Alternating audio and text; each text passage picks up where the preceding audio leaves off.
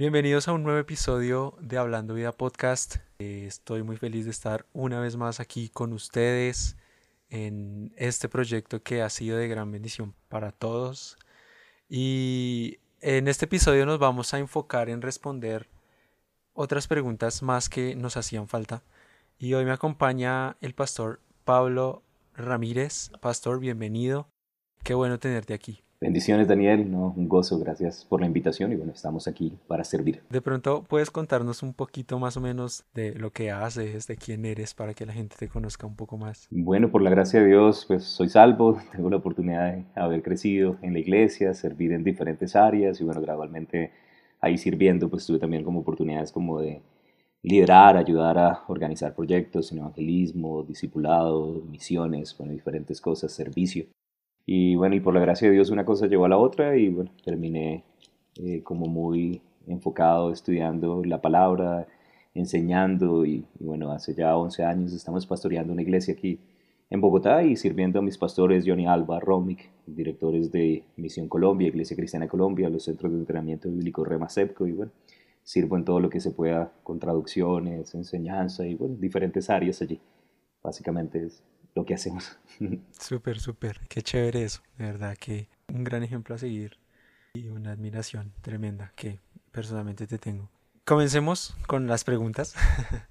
Vamos a, enfocarnos un poco más o menos como preguntas que tienen eh, como relación con el tema de los últimos tiempos, el tema de la vida después de la muerte, porque bueno, eh, hoy en día creo que esto está muy disparado el tema de este tema específicamente. De hecho, hay muchas personas que se preguntan muchas cosas precisamente por todo el tema del COVID y esto como que ha despertado mayor interés en las personas. Entonces, creo que es importante hablar de esto. Entonces, comencemos con la primera, que es, ¿realmente existe el cielo y el infierno y qué implica realmente morir? Pues sí, de hecho la Biblia habla ampliamente tanto del cielo como del infierno. Por ahí dicen que eh, aproximadamente el 50% de las personas creen en Dios y creen en el cielo, eh, pero solamente un 30% de las personas creen en el infierno. Sin embargo, igual, por lo que yo veo en la palabra, la palabra me dice que nosotros somos seres eternos, que vamos a vivir para siempre, no solamente si recibimos a Jesús, incluso si no recibimos a Jesús, todos van a vivir para siempre, sino que tal vez no en el lugar correcto. Y en el Nuevo Testamento, pues de hecho como Jesús vino a deshacer las obras del diablo, dice la palabra ahí en 1 Juan, en el capítulo 3, hay muchas referencias a no solamente el diablo, sino también al infierno, sus obras. Y estaba leyendo casualmente que en el Nuevo Testamento hay más de 150 referencias, específicamente son 162 referencias al infierno únicamente, de las cuales aproximadamente la mitad fueron dichas por el Señor Jesús. O sea, como si él hubiera dicho, este tema es tan importante que no quiero que hagan una recocha con esto y les voy a explicar yo mismo. Y, bueno, él básicamente dijo que era infierno de fuego, un lugar donde iba a haber llanto, crujir de dientes, no es un lugar agradable porque algunas personas de pronto, no sé, a veces dicen como, no, yo para qué quiero ir al cielo, allá va a ser aburrido y mejor me voy como al otro lado que allá sí lo vamos a pasar bueno. No, la Biblia dice que es un lugar de tristeza, de temor, de tormento. Y todo lo que habla, de hecho, la palabra, específicamente el Señor Jesús, básicamente dice que es un lugar de condenación, de lamentación, donde la gente va a estar en un castigo eterno. Ahora, lo que la Biblia me dice es que este lugar del infierno no fue diseñado para los hombres, o sea, no era el deseo de Dios que la gente fuera allí. En Mateo 25, en el verso 41, dice que cuando está hablando del juicio de las naciones, el Señor dice, apartados, malditos al fuego eterno, preparado para el diablo y sus ángeles. Entonces la Biblia de hecho me dice que este fue un lugar diseñado específicamente para el diablo y sus demonios, a los ángeles caídos, pero sin embargo, por causa de que hay personas que no quieren honrar a Dios, no quieren tener una relación con Él, lastimosamente van a terminar allí en este lugar. Y bueno, y por otro lado también tenemos muchas referencias al cielo, ¿cierto? Es el lugar donde Dios habita, de hecho lo que hace el cielo ser el cielo es pues su presencia llena de gozo, de gloria, su presencia y paz y plenitud de gozo, delicias a su diestra para siempre. Y es un lugar donde como me gusta como dicen ahí en Hebreos en el capítulo 12, dice que está Dios, Padre, Hijo, Espíritu Santo, pero también están los ángeles, están los justos del antiguo pacto y también los santos del nuevo pacto. Entonces, pues es simplemente un lugar chévere donde vamos a habitar con Él por siempre y para siempre. Sí, de hecho la Biblia habla de tres cielos, de como el cielo de la atmósfera, que es el que nosotros vemos, el cielo espacial, digamos, donde están los planetas, etcétera, Después de ese cielo viene el tercer cielo, que es el cielo celestial del que hablamos. De hecho, ahorita que lo mencionas, pues, o sea, estaba enfocándome más como en el lado espiritual. Me gusta que en inglés, de hecho, tienen dos palabras, ¿no? Ellos dicen heaven and sky, como haciendo la diferencia entre lo natural y, y lo espiritual, como ellos meditan un poquito más en cuanto a este tema. Incluso eh, cuando uno estudia acerca del cielo, la Biblia hace una diferencia entre lo que era el paraíso en el Antiguo Testamento y cómo ese paraíso fue trasladado hoy al cielo ya que ha sido inaugurado. Incluso con el infierno hay más de una palabra en el griego para referirse al, al infierno. Pues hay una palabra que es tártaro, que realmente es la prisión de los ángeles caídos, otra que es Hades, que es más traducido como sepulcro, o mejor traducido como sepulcro, que realmente se refiere a un lugar de tormentos, y, y aparte de eso hay uno que es la Geena o el lago de fuego y azufre, que va a ser el infierno final. Entonces uno es como una comisaría y el otro es como la cárcel ya final, pero sí, la Biblia habla de más de un... Hay más de una palabra para referirse tanto al cielo como al infierno y, bueno, está enfocándome como en la parte ya espiritual, sí.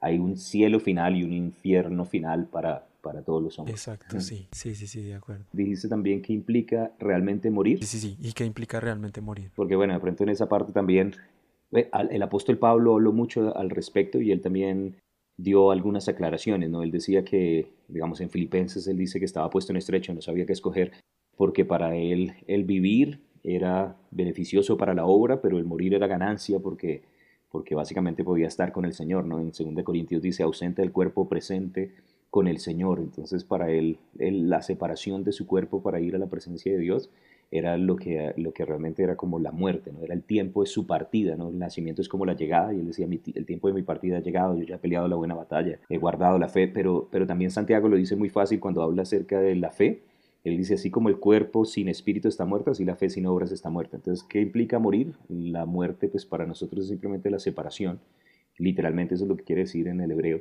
separación es, es muerte, separación del cuerpo del espíritu y, y ahí ya vamos a uno de estos lugares para estar eternamente con el Señor. Nosotros. Sí, y yo creo que eso aclara mucho el tema de que sí hay una vida después de la muerte, la vida eterna. Sí, amén. Bueno, sigamos con la segunda. Dice así, ¿Dios escoge a unas personas para salvación y otras para condenación? No, yo sé que este ha sido un tema pues bastante álgido entre los cristianos de todos los tiempos, no solamente ahorita bautistas, pentecostales, sino también antes calvinistas armenianos. Y, es el tema como de la predestinación y, y, está combinado con la gracia extrema y la soberanía extrema. Pues en el punto donde nosotros nos encontrábamos también eh, como palabra de fe, realmente nosotros por la Biblia creemos que Dios no quiere que ninguno perezca, ¿no? O sea, no es su deseo, no es su voluntad. Hay versículos donde dice que Él no quiere la muerte el que muere, sino que se conviertan para que Él pueda salvarlos. Y tenemos muchas escrituras donde dice que realmente el Señor eh, no, no retarda su promesa, sino que Él no quiere que la gente se pierda, sino que sea salva, que puedan llegar al conocimiento de la verdad, y por eso nos pide que prediquemos. Hay un par de versículos donde se menciona como la palabra predestinación, pues uno de ellos está ahí en Romanos, en el capítulo 8, y por causa de eso la gente de pronto, en vez de ver como, como Dios previamente ha diseñado un plan para cada uno de nosotros, como dice Jeremías, tengo pensamientos acerca de ti, lo ven es simplemente como si el hombre estuviera atado y no tuviera un libre albedrío o una capacidad de escoger. Pero básicamente lo que yo veo en la palabra es que Dios en su omnisciencia, Él ya sabe las elecciones que hayamos tomado porque pues Él vive en la eternidad y para Él nuestro futuro es historia, ¿cierto? Él conoce pasado, presente y futuro, pero eso no quiere decir que Él tome las decisiones por los hombres en el presente, ¿no? Él quiere que todas las personas sean salvas, pero también depende del hombre fluir o someterse a la voluntad de Dios. Entonces me gusta como le dijo mi pastor John Romy, casualmente en estos días le estaban hablando o le estaban haciendo esa pregunta, y él dijo, la base de la predestinación es la voluntad del hombre. Si el hombre escoge bien, entonces Dios lo ha predestinado para su gloria, pero aunque Dios ve en el futuro, Él no toma la decisión por el hombre en el presente o en el pasado. Entonces realmente eh, eh, creemos que Dios es omnisciente, que Él tiene un plan, pero que ese plan no es obligatorio y lo podemos entender claramente porque un día vamos a tener que comparecer delante del tribunal de Cristo. Si yo estuviera predeterminado para simplemente hacer cualquier cosa que Dios me ha llamado a hacer, entonces no habría necesidad de un juicio porque pues simplemente yo hice lo que estaba llamado a hacer, pero nosotros no somos autómatas, no somos robots. El Señor quiere que tomemos decisiones, decisiones en cuanto a aceptarlo a Él como Señor y Salvador, pero decisiones también en cuanto a seguir su plan. Y cuando cumplimos ese plan, pues hay galardones, hay recompensas, y bueno, básicamente va a haber una, una bendición también para nosotros, coronas para, para lo porvenir. Pero entonces, por lo que yo veo en la palabra, no. Y es un ataque, de hecho esto lo dice mi pastor y por eso también lo quiero mencionar, es un ataque en contra de la gran comisión. Porque si básicamente hay unas personas que están destinadas a ser salvas y otras no, entonces ¿para qué predicos? Igual ya los que van a ser salvos van a ser salvos y los que no, no. Y, además también juzgaría como ese tiene cara de que no va a ser salvo, entonces mejor no le digo. Entonces creo que, que, daña el evangelismo en el mundo. Sí, es cierto. Sí, tampoco pues tiene alguna lógica como que Dios manipule nuestras vidas de alguna forma para un destino ya establecido para nosotros, ¿no? Tendría sentido. Sí, exacto. Bien, tercera pregunta. ¿Toda persona al nacer está en pecado y está destinada al infierno? No, de hecho, también por lo que vemos en la palabra, cuando una persona nace, todos los, todas las personas que nacen nacen espiritualmente vivas, pero también muertas en delitos y pecados por causa de la carne. Sin embargo, bueno, cuando uno estudia de pronto acerca de las dispensaciones y empieza a mirar la diferencia entre la inocencia y la conciencia, se da cuenta que la palabra dice que, como dijo Jesús, de los niños es el reino de los cielos. hay un versículo muy diciente del apóstol Pablo en Romanos en el capítulo 7, cuando él cuenta su experiencia en el judaísmo, y en los versículos 9 al 11, en Romanos 7, versos 9 al 11, lo voy a leer para para que lo escuches, dice, y yo sin la ley vivía en un tiempo, pero venido el mandamiento, el pecado revivió y yo morí. Y hallé que el mismo mandamiento que era para vida, a mí me resultó para muerte, porque el pecado tomando ocasión por el mandamiento me engañó y por él me mató. Ahora me llama la atención esto que obviamente él está físicamente vivo cuando él está escribiendo esto, pero dice, yo sin la ley vivía en un tiempo, y después dice, pero venido el mandamiento, el pecado revivió y yo morí. Entonces parece ser que el pecado, según lo que describió Pablo, está adormecido en el cuerpo de la persona cuando es niño, y dice, y él estaba vivo espiritualmente. Dice, yo sin la ley, cuando era un niño, antes de que me hubieran enseñado en el judaísmo, yo estaba vivo espiritualmente. Pero cuando me empezaron a enseñar que era bueno, que era malo, y tuve conciencia y no pude evitar lo malo, entonces el pecado tomó control de mi vida y yo morí espiritualmente.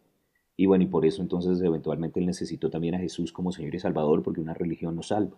Pero lo que está diciendo ahí básicamente es que los niños nacen vivos espiritualmente. El hermano Hegen predicaba acerca de esto y él decía que todos nosotros cuando venimos al mundo estamos vivos y estamos escritos en el libro de la vida. Lo que sucede es, hay varios versículos, por ejemplo, Moisés dice, ráeme de tu libro o borra mi nombre de tu libro. Lo que sucede es que cuando la gente a través de la conciencia no puede evitar el pecado, sino que escoge pecar, es borrado de ese libro de vida. Pero cuando recibimos a Jesús como Señor y Salvador, la Biblia habla de otro libro que es el libro del Cordero, el libro de la vida del Cordero, que son los redimidos.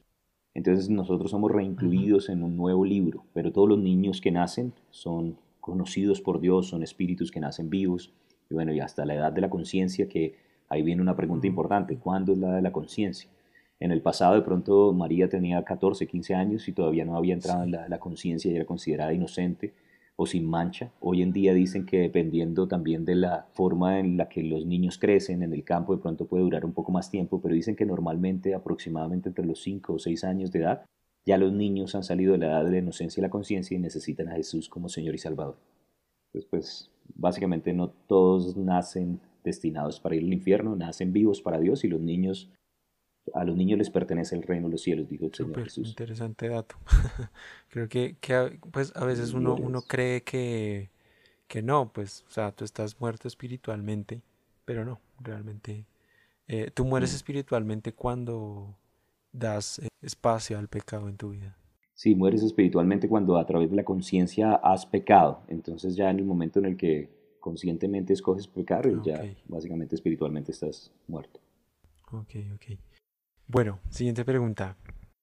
Aquí entramos un poquito más hacia este tema de los últimos tiempos, la segunda venida de Jesús y todo esto. Entonces, ¿es sabio decir cuánto tiempo uno considera que queda para que venga Jesús? Es decir, para que Jesús eh, rapte su iglesia. Pues en cuanto a decirlo, poner una fecha, de hecho es antibíblico. Nosotros tenemos versículos de Mateo 24, dice que el día y la hora nadie lo sabe sino el Padre en su sola potestad y bueno, de una manera podríamos decir que la fecha específica no la podemos saber. Sin embargo, por lo que yo veo en la palabra, Jesús sí quiere que estemos apercibidos y sepamos la temporada en la cual esto sucede. O sea, por lo que yo veo en la palabra, en el antiguo pacto ellos no tenían al Espíritu Santo habitando en su interior y sin embargo ellos supieron cuando Jesús venía, no solamente José y María, sino que también nosotros vemos los reyes sabios que eran discípulos de Daniel, que venían de Babilonia, ellos conocían el tiempo, la temporada, también los pastores, también Ana, Simeón, que se presentaron en el templo y bueno, y pudieron ver al Salvador. Y ellos no tenían al Espíritu en su interior. ¿Cuánto más nosotros deberíamos saber que tenemos al Espíritu Santo que nos revela los misterios de Dios? Por otro lado, también Jesús le dijo en esa primera venida a las multitudes y a los fariseos, les dice, ustedes miran las nubes y saben cuándo va a llover y no son capaces de discernir el tiempo de su visitación, o sea, me tienen enfrente y no se dan cuenta que yo soy el cumplimiento de todas esas escrituras que ustedes han estado estudiando. Entonces creo que Jesús espera que nosotros conozcamos. Y gracias a Dios tenemos dos herramientas básicas por las cuales sí podemos discernir la temporada, que son la palabra, que hay muchas señales que Jesús habló acerca de que se iban a estar dando durante el tiempo de su venida. Casualmente mi pastor me mandó una lista de 50 señales, de las cuales 49 están cumplidas y una está en proceso. Y de hecho, aparte de eso, tenemos al Espíritu Santo. Vale también la pena decir que todas esas señales tienen que ver es con el regreso de Jesús como rey, que nosotros creemos que va a ser siete años más adelante del rapto de la iglesia, que básicamente todo eso se está cumpliendo y las señales ni siquiera son para la iglesia. La iglesia no necesita una señal y si Jesús viniera en este momento, todo está legal, cumplido, no estaría violando nada de las escrituras realmente nosotros lo que tenemos como indicación no son las señales, o sea, no es ni siquiera lo que podemos entender por la palabra y gloria a Dios por la palabra, sino que el Espíritu, la Biblia dice, va a coger por sorpresa a la gente afuera, como ladrón en la noche, pero en 1 Tesalonicenses 5 dice, pero ustedes no son de la noche, a ustedes no los va a tomar por sorpresa. Entonces nosotros por el Espíritu Santo podemos discernir específicamente la temporada en la cual va a venir el Señor y creo que el hecho de que simplemente estemos hablando acerca de esto quiere decir que la gente ya sabe y no necesita que le digan mucho. sí, sí, sí, exacto. No, y además que, pues, no sé, en los últimos quizá 25 años, muchas personas han, hablado del fin del mundo, han hablado incluso pastores de, ay, no, que Jesús viene la otra semana. Entonces la gente corre a comprar comida, cosas así, eh, han pasado muchas veces, pero al final, ¿qué pasa? Nada, es solamente como controversia que se genera y no más porque es cierto, nadie sabe el día ni la hora. Hay, algo también que, que, vale la pena de pronto resaltar ahí, que es que cuando uno mira la predicación, la primera predica de la iglesia en el libro de los Hechos, el apóstol Pedro dice, esto fue lo que profetizó Joel, que en los últimos días, entonces empieza a hablar acerca del derramamiento del Espíritu Santo, y él llamó los últimos días la edad de la iglesia. Entonces, técnicamente, en cuanto a dispensaciones, nosotros estamos en la última edad antes del regreso del rey. Y algunas personas dicen, ay, pero hace dos mil años están diciendo eso que Jesús va a venir. Y bueno, técnicamente están en lo correcto porque hace dos mil años comenzaron los últimos días. Pero hay un par de expresiones, especialmente a través del apóstol Pablo, eh, que él, él, lo menciona es como los postreros días, según de Timoteo capítulo 3, verso 1, dicen los postreros días, vendrán tiempos peligrosos y describe el ambiente moral, describe cosas que de hecho se están cumpliendo en ese momento y esa palabra postreros dice al final del final. O sea, la traducción es como el último puerto en el camino, la última pausa. Y cuando uno mira las descripciones de cómo va a ser el final de los últimos días o el final de la edad de la iglesia, todo eso realmente se ha estado cumpliendo alrededor de nosotros desde hace ya aproximadamente unos 60 años atrás y estamos llegando ya hacia el final del final. sí, ya es evidente en ese sentido. Bueno, quinta pregunta. ¿El rapto pretribulación es bíblico? Creo que tiene mucha relación con lo que acabamos de hablar. Sí, de hecho, hay un libro que, que usa la escuela de Rema en los Estados Unidos que se llama Partiendo el pan de la revelación, pues en inglés Breaking the Bread of Revelation, del maestro Brian McCallum, que es pues es uno de los, es un señor ya mayor, uno de los más estudiosos en el tema de los últimos tiempos. Y, me gusta que en la introducción de este libro él dice Jesús no va a venir de siete formas diferentes y el rapto no va a tomar lugar de cinco formas diferentes porque hay muchas teorías. Y, él dice el problema es que la gente no aplica como cierta hermenéutica básica y no entiende cómo es que está dividida la palabra. Por ejemplo, nosotros sabemos que hay diferencias entre el antiguo pacto y el nuevo pacto, pero entonces a veces la gente trata de utilizar las enseñanzas de Jesús como si fueran parte del nuevo pacto, cuando técnicamente toda su vida y su ministerio fue bajo el antiguo pacto y el nuevo pacto se sella es con su muerte y su resurrección. Incluso en las propias palabras de Jesús, él dijo que, que él había venido era para las ovejas perdidas de la casa de Israel y cuando ya los griegos lo empiezan a buscar, entonces él dice, ahora sí el tiempo de mi partida ha llegado y si el grano de trigo no cae en la tierra y muere, queda solo, pero si muere llevará mucho fruto y bueno, ya es cuando hace la oración de entrega y de sacrificio. Pero ¿por qué estoy diciendo esto? Porque muchas veces esa parte del rapto que la gente dice pretribulación, durante la tribulación, después de la tribulación, es porque tratan de utilizar versículos que fueron hablados en el antiguo pacto o bajo el antiguo pacto para la iglesia. Cuando ya llega la edad de la iglesia hay algo que Pablo de hecho declara que es el misterio, ¿no? ese misterio de gloria que es Cristo en nosotros y cuando nosotros empezamos a mirar qué es el misterio, tiene que ver con toda la edad de la iglesia, con el pastorado, con la habitación del Espíritu Santo en nuestro interior, porque vamos a ser templo del Espíritu, pero parte del misterio tiene que ver con los eventos de los últimos tiempos, que es el rapto. Entonces, cuando nosotros vemos ahí en 1 Corintios 15, dice en el verso 51, aquí os digo un misterio, no todos dormirán, ¿cierto? Pero todos seremos transformados. Pero entonces, básicamente, cuando Pablo empieza a hablar de la transformación de nuestro cuerpo y del día en el que suena la trompeta y nos reunamos con el Señor, él dice, esto es parte del misterio. ¿Qué quiere decir eso? Que la escatología de la iglesia fue escondida dentro de las epístolas, mientras que cuando nosotros miramos en el Antiguo Testamento, por ejemplo, en los profetas, no vamos a encontrar esas referencias al rapto, o incluso en los evangelios, porque todavía no había sido sellado el nuevo pacto.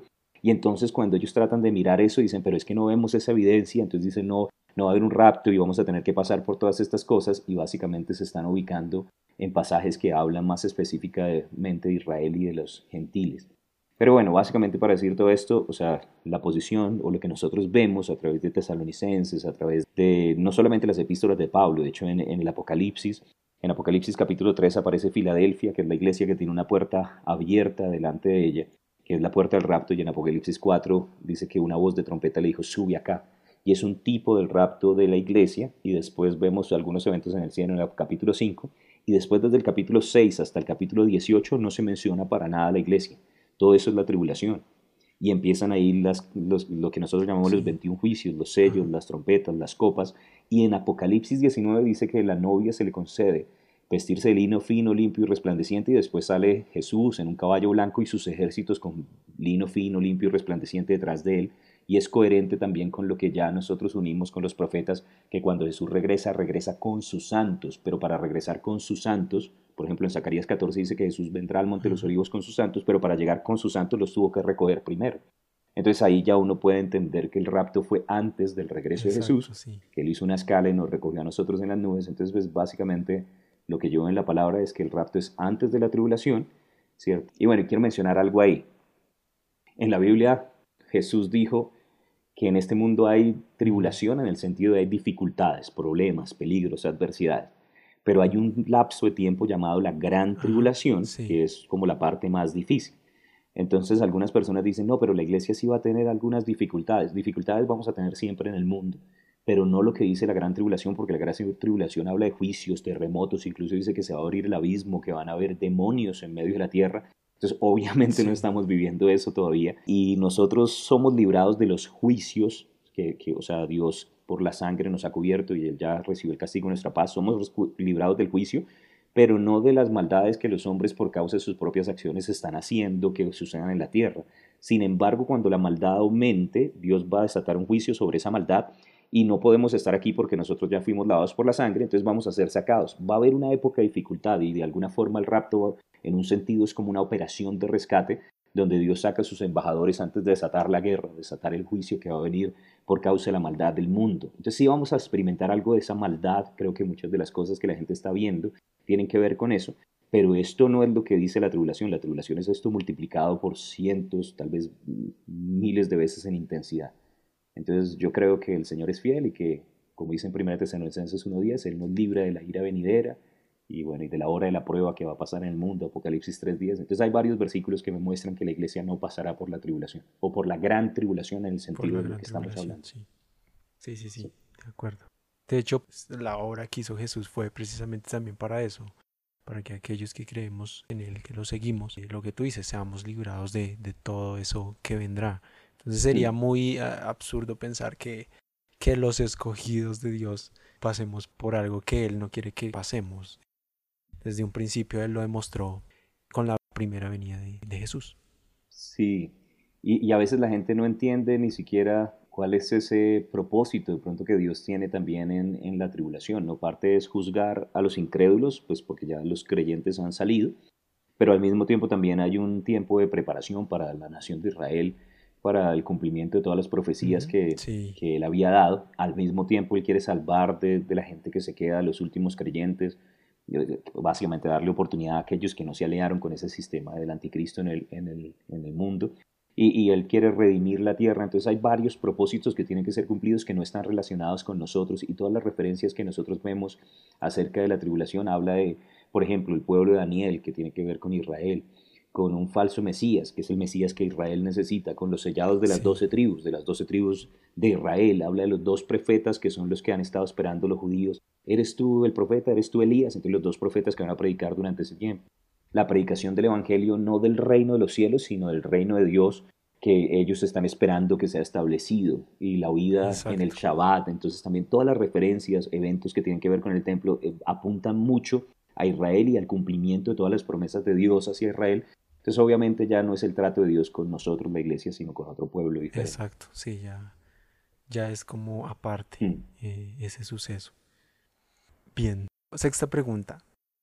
Bueno, más que pregunta es como hablemos un poquito acerca de las 70 semanas de Daniel. ¿Cómo son los tiempos de acuerdo a todo esto? Sí, esta, pues esta es una pregunta gigante, pero básicamente hay una profecía. Sí. Eh, donde habla acerca de cómo antes del regreso de Jesús se va a levantar un impostor que muchas personas conocen como el anticristo. De hecho, parte de las dificultades de la gran tribulación vienen de tres fuentes principalmente. Uno, los hombres que tenían el amor de Dios derramado en su corazón se han ido, entonces pues la naturaleza egoísta de la carne empieza a imperar o gobierna durante ese tiempo porque la iglesia se fue y quedan judíos y gentiles pero sin el amor de Dios en su corazón. Entonces, por un lado, la maldad del hombre o la carne se va a exacerbar y va a traer un montón de dificultades. Por otro lado, la Biblia dice que también el anticristo va a gobernar en la tierra. Va a tener como su cuartico de hora, siete años aquí en la tierra, que lo deducimos ahí de la profecía de Daniel 9, donde habla las 70 semanas, que ahorita vamos a mencionar. Y también, bueno, y otra de las razones, o sea, el anticristo va a hacer un mal trabajo y ese es un problema.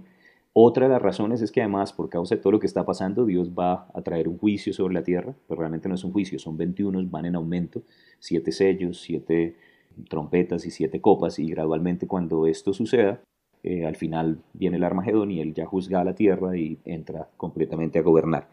Pero entonces Jesús va a volver como rey, es algo que los judíos han estado esperando, y hay un par de capítulos o pasajes, digamos en 2 Tesalonicenses 2, en los versículos 3 y 4, dice que va a haber una apostasía y se va a manifestar el hombre pecado o el hijo de perdición. Esa es una de, las, de los nombres o las referencias que se le da al anticristo, el hombre pecado o el hijo de perdición. Y ahí en el versículo 4 dice, el cual se opone y se levanta contra todo lo que se llama Dios o es objeto de culto, tanto que se sienta en el templo de Dios como Dios, haciéndose pasar por Dios. O sea, técnicamente él no es un anticristo, es un pseudo Cristo, es alguien que se hace pasar pues por nuestro Señor Jesús, por el Mesías que la nación de Israel está esperando. Jesús habló pues también específicamente acerca de, esto en, el Evangelio según San Mateo, en el capítulo 24, que lo llama la abominación desoladora, que es otra, otra referencia también al, anticristo, ¿cierto? Dice, cuando vean ustedes en el lugar santo, en el templo, la abominación desoladora, entonces entiendan que, que ya básicamente el tiempo llegó y los que estén en Judía huyan a los montes y bueno, sálvese quien pueda. Pero, pero cuando Jesús está hablando acerca de esto, él cita la parábola, el que la profecía de Daniel en el capítulo 9, que es una profecía pues, que en el fondo no es, no es tan complicada. Algunas personas de pronto lo han hecho un poco más complicada de lo que parece. Y está en los versículos 24 al 27. Daniel capítulo 9, versos 24 al 27. Entonces quiero más o menos leerla como por pedacitos, como para que nos demos cuenta. Ahí habla acerca de 70 semanas, pero están divididas en secciones. Y dice, 70 semanas están determinadas sobre tu pueblo y sobre tu santa ciudad para terminar la prevaricación y poner el fin al pecado y expiar la iniquidad para traer justicia perdurable y sellar la visión y la profecía y ungir al santo de los santos. Entonces, bueno, comienza diciendo que son 70 semanas y, y, ahí también hay que mencionar algo. Resulta que la palabra semana en el hebreo es la palabra Shebua, que se utiliza no solamente para una semana de días, sino que, por ejemplo, cuando uno lee la historia de Jacob, Jacob sirvió una Shabua, o sea, una semana por, por su esposa, y nosotros nos damos cuenta que en la historia fueron siete años, entonces fue una semana, pero de años. Entonces, cuando está diciendo 70 semanas, está hablando de 70 semanas de años, entonces es un equivalente a 70 por 7, pues 490 años. Específicamente, cuando vemos esto, dice que estas semanas están determinadas sobre tu pueblo y sobre tu santa ciudad. Ahora está hablando el Señor con Daniel. Entonces obviamente pues está establecido que esto es trato de Dios con Israel y con la ciudad santa que es Jerusalén. Y ahí mismo en ese versículo 24 me dice cuál es el propósito, ¿no? Entonces me dice terminar la predicación, poner fin al pecado, esperar la iniquidad. Entonces es como quitar todo el pecado de la nación de Israel. Y por otro lado, hay una segunda parte que tiene que ver con traer la justicia perdurable y sellar la visión y la profecía, o sea, cumplir todas las cosas que Dios había hablado. Y, y bueno, y al mismo tiempo que ya se ha ungido el Santo de los Santos, o sea, la coronación de Jesús como Rey sobre la tierra. Entonces, ese es el propósito del cumplimiento de todas las semanas hasta donde ha sido hablado. Pero en el versículo 25 empieza a subdividirlas y dice, sabe pues y entiende que desde la salida de la orden para restaurar, edificar a Jerusalén, entonces ahí marca un punto, ¿cierto? Hasta el Mesías príncipes, otro punto, habrá siete semanas y 62 semanas. Ahora, si la sumamos 7 y 62, pues básicamente son 69. Y dice, y se volverá a edificar la plaza y el muro en tiempos angustiosos. Entonces ahí pues otra pausa, básicamente. Lo que vemos es que habla acerca de dos, dos periodos diferentes, uno de siete semanas, que son 7 por 7, entonces estamos hablando de 49, y 62 semanas, eh, entonces ahí ya suma los, los, las 69 semanas y sería en total unos 483 años, o sea, quedarían haciendo falta 7 años de los 490. Y dice específicamente cómo son divididas estas dos partes. ¿no? Primero la orden para restaurar y edificar Jerusalén. Cuando uno lee en el libro de Nehemías, eso sucedió en su época. Y hay un señor que, que escribió un libro acerca del conteo de los años y básicamente él hizo el cálculo desde la época en la que fue dada la orden para restaurar y edificar a Jerusalén hasta el momento en el que Jesús hizo su entrada triunfal y el día en el que Jesús estaba en ese domingo con los ramos, lo estaban recibiendo, estaban siendo cumplidos específicamente a la fecha de ese día los 483 años. A la fecha. Ahora, es impresionante esto porque resulta que los discípulos de Daniel, los discípulos de Daniel, porque Daniel pues era un creyente, ellos fueron los que vinieron en el nacimiento de, del Mesías, o sea que ellos estaban contando los años y ellos estaban apercibidos y básicamente esa también era la molestia a Jesús. ¿Cómo es posible que gente que venga afuera pueden simplemente hacer el cálculo y yo estoy llegando aquí y, de hecho él se lamenta antes de la entrada triunfal y dice, si hubieras sabido lo que es para tu paz, si hubieras entendido el día de tu visitación. Y por causa del rechazo que ellos tuvieron cuando entró el Mesías príncipe, cuando Jesús vino y, terminan entonces matándolo, básicamente la historia del pueblo de Israel queda en pausa. Entonces 483 semanas ya fueron cumplidas y quedó la historia en pausa. ¿Hasta cuándo? Entonces ahí ya vienen los versículos siguientes. Entonces en el versículo 26 dice, y después de las 62 semanas, o sea, ya básicamente para nuestra época dice, se quitará la vida al Mesías, mas no por sí, está hablando de, bueno, la muerte de Jesús, y luego, dice, después de esto, entonces ahí viene como el periodo de la edad del misterio, lo que estábamos mencionando, ¿cierto? La edad de la iglesia, y dice, y después el pueblo de un príncipe que ha de venir destruirá la ciudad y el santuario. Entonces ahí está hablando ese príncipe que va a venir, está hablando específicamente del anticristo y está diciendo destruirá la ciudad y el santuario y bueno, y además dice que no es del pueblo de Israel, dice el pueblo de un príncipe que va a venir, no solamente él, sino, sino dice que es extranjero. Parece ser que pues está conectado con otra profecía que es como el renacimiento del imperio romano, alguna nación europea. Dice, y su fin será con inundación y hasta el fin de la guerra durarán las devastaciones. Y por otra semana, entonces ahí ya es la última semana, iban 69, faltaba una, ¿no? Entonces este, este príncipe llega, que el anticristo, se toma el control de Jerusalén y dice, y por otra semana confirmará el pacto con muchos, entonces ahí esa semana es por eso que nosotros decimos, la tribulación dura siete años, son los siete años que Dios todavía le debe de su historia a, a Israel para cumplir todas las promesas que él había hablado sobre ellos. Pero durante esa semana entonces dice que van a suceder cosas, dice confirmará el pacto con muchos y nota que dice a la mitad de la semana hará cesar el sacrificio y la ofrenda. Entonces también cuando nosotros vemos las referencias a Jesús a la gran tribulación, él dice que los primeros tres años y medio son un poco más suaves y los tres años y medio después van a ser más duros y ahí es donde realmente es, es la referencia a la gran tribulación sin precedente, como nunca ha habido en la tierra desde los días en que los hombres existen hasta ahora, y si no fuesen acortados los días, ninguno sería salvo. Entonces la primera parte de la tribulación no va a ser tan dura, la segunda dice después con la muchedumbre de las abominaciones vendrá el desolador hasta que venga la consumación y lo que está determinado se derrame sobre el desolador. Entonces la segunda parte es donde ya se va a poner difícil.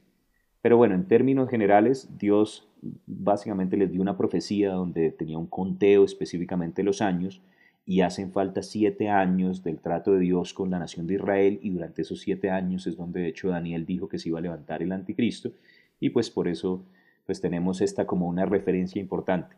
Entonces básicamente la historia de Israel está en pausa, cuando ya nosotros nos vayamos, entonces comienza nuevamente este cumplimiento, los siete años que hacen falta para Israel. La última semana, sí. sí. Creo que esto es importante como entenderlo bien porque pues hace parte del tiempo que, que estamos viviendo. Es decir, eh, lógicamente, como ya lo hemos mencionado antes de que empiece todo este tema de la gran tribulación, pues nosotros iremos con Jesús. Pero pues hay muchas personas que, que como que no lo tienen muy claro. Entonces, bueno, aquí está explicado, está lo, lo, lo, suficientemente claro como para entenderlo de la forma en la que va a ser, ¿no? Y en el tiempo del que más o menos va a ser.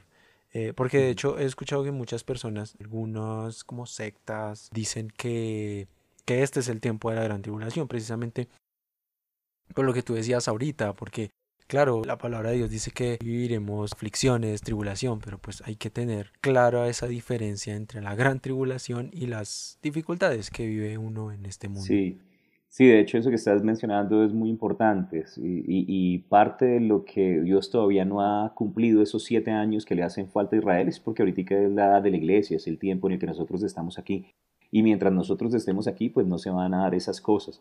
La tribulación de alguna manera es como un juicio o, la gran tribulación es un juicio que va a venir sobre, sobre el mundo, ¿no? sobre la maldad. Eh, esa multitud de maldad sube delante de Dios y eventualmente Él va a tener que juzgar. Hay, un pasaje que a mí me bendice mucho, que es en el Génesis 19, eh, donde habla acerca de la destrucción de Sodoma y Gomorra, y no, no me bendice la parte de la destrucción, sino que, de hecho, dos cosas. Abraham primero está por fuera y él no tiene que sufrir en medio de eso, pero hay una, hay una referencia a Lot como justo, incluso él no tenía la mejor de las comuniones con Dios, pero, pero hay una parte donde Lot dice que él quiere salir y escapar a una ciudad porque si no, no va a alcanzar a evitar toda la destrucción que viene y, le dice a los ángeles que le dé permiso de ir a una ciudad y en Génesis capítulo 19, en el versículo 21 dice, y le respondió el ángel, he aquí he recibido también tu súplica sobre esto y no destruiré la ciudad de que has hablado. Date prisa, escápate allá, porque nada podré hacer hasta que hayas llegado allí. Por eso fue llamado el nombre de la ciudad Soar. Ahora, quiero que notes esto. El ángel le dijo a Lot, mientras tú estés aquí, no puedo traer el juicio sobre esta ciudad. No voy a poder hacer nada mientras tú estés aquí porque tú eres un justo. Entonces, eso, me muestra algo. En una ocasión estábamos haciendo un devocional con mi hijo y, mi hijo cuando vio ese pedazo dijo, Dios siempre saca a los justos antes de que traiga destrucción. Y, me gustó esa revelación, que en su corazón era claro, ¿no? Él siempre extiende misericordia antes del juicio y de alguna manera la referencia era, mientras el justo esté ahí, el juicio no puede venir. Pero eso aplica también hoy en día para nosotros. Mientras nosotros estemos aquí, eh, no, no van a poder hacerse ciertas cosas. Cuando ya la iglesia se vaya, entonces esa historia que estaba en pausa con Israel vuelve otra vez a activarse y ya el Señor va a poder hacer todas las cosas pues para finalmente preparar el terreno para su venida y regresar como rey a restaurar toda la tierra.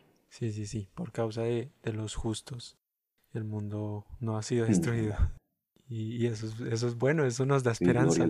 porque, pues no sé, de pronto hablar de todo este tema del fin de los tiempos, pues puede causar susto a muchas personas, pero pues obviamente que esa no es la intención. Hablamos de esto porque queremos que se den cuenta. Si tú no eres cristiano, date cuenta que va a venir una destrucción sobre, sobre el mundo, sobre la maldad, sobre el pecado. Y tú tienes la oportunidad, tienes la esperanza de que Cristo murió en una cruz para que tú fueras hecho justo y no sufrieras todo eso, sino que hicieras parte de su cuerpo y de su iglesia y fueras salvo de todo eso. Sí, amén. Bueno, aquí llegamos al final de esta primera parte de estas preguntas que estamos resolviendo y bueno, ya llegará la, la segunda parte muy pronto. Entonces, Pastor Pablo, muchísimas gracias por estar aquí con nosotros, por ayudarnos a resolver estas preguntas y genial, genial tenerte aquí. No, muchas gracias Daniel por la invitación y bueno, estamos para servir, un gozo para mí poder compartir. El Señor les continúe bendiciendo, gracia y paz. Amén. Entonces, un abrazo a todos y nos vemos en el siguiente episodio.